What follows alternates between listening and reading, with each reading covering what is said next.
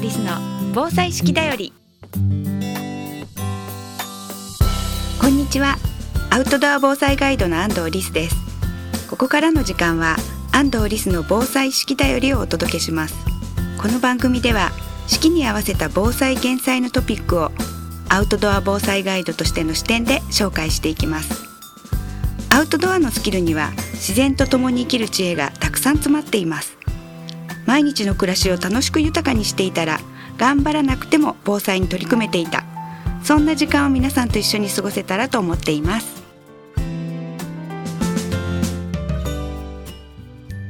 安藤リスの防災式だより。この番組は有限会社志村ペットセーバー株式会社デコス日本ボレイト株式会社坂本助産所の提供でお送りします。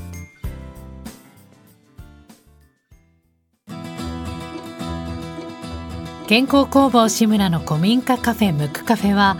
親子で遊べる木のおもちゃ広場を併設。地元の食材をふんだんに使った美味しいお料理で皆様のお越しをお待ちしています。青梅市新町新青梅街道沿い。詳しくはムクカフェで検索。のゲストは長野県佐久市佐久総合病院佐久医療センター小児科医長の坂本正彦先生です。坂本先生はすでに10万以上もダウンロードされている親子のための医療情報アプリ教えてドクタープロジェクトの責任者で教えてドクターはキッズデザイン協議会会長賞グッドデザイン賞を受賞されています。坂本先生こんにちは。こんにちは。よろしくお願いします。教えてドクターのホームページもアプリもイラストによる説明が分かりやすいとすごく評判になってますよね。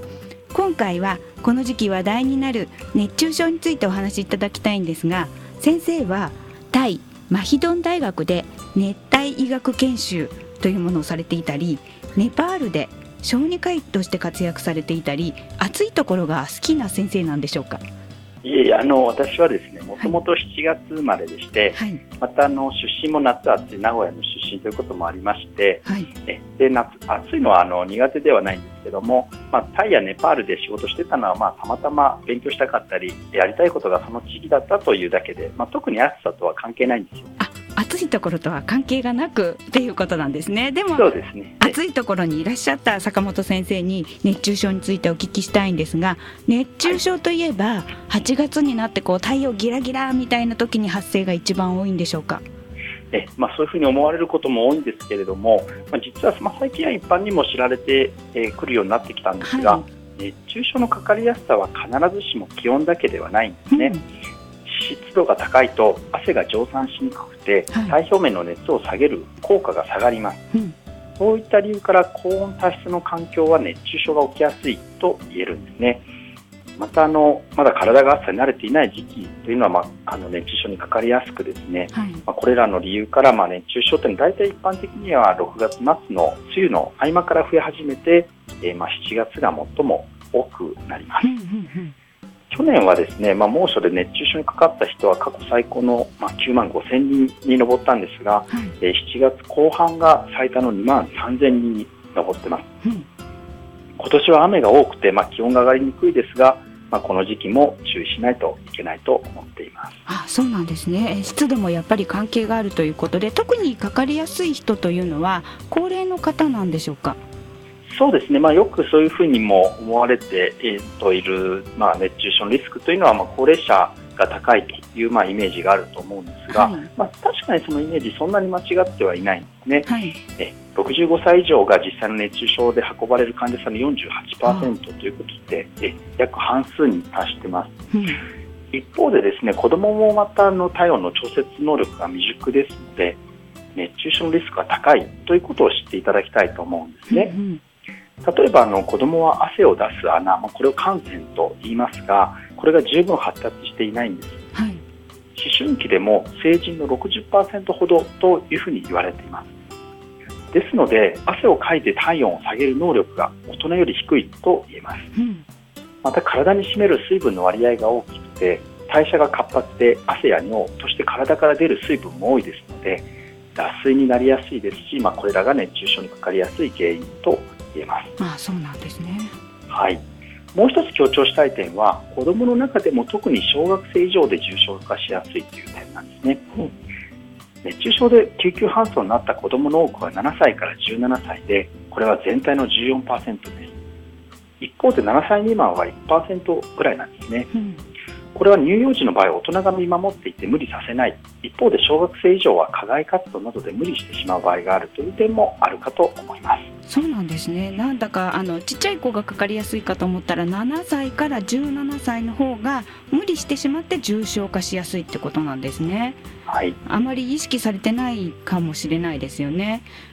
教えてドクターでは熱中症の症状について軽い順から1度2度3度と分けて説明されてますよね。はい、1度の軽症の時めまい立ちくらみ気分不快不快不快症という症状は分かりやすそうですが筋肉痛でどんどん汗をかくとか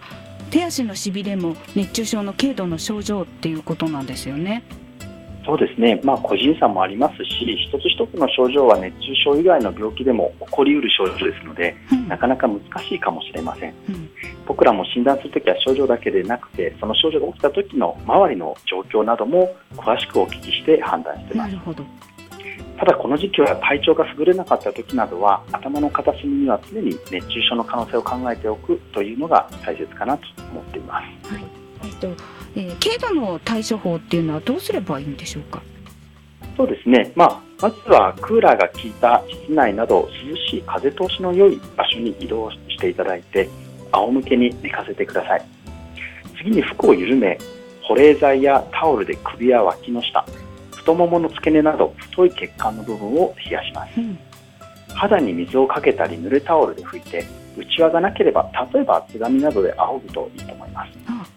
その上で大切なのが水分補給ですね。補給するものとしてはいわゆる経口補水液 ORS をお勧めします、はい、ですので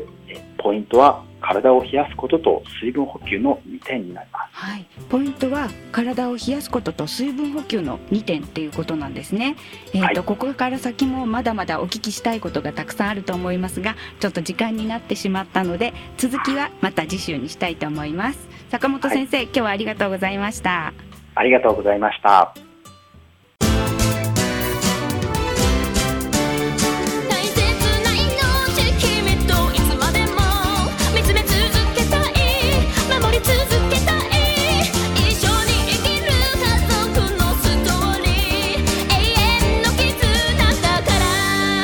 ペットの救急法ならペットセーバーズ。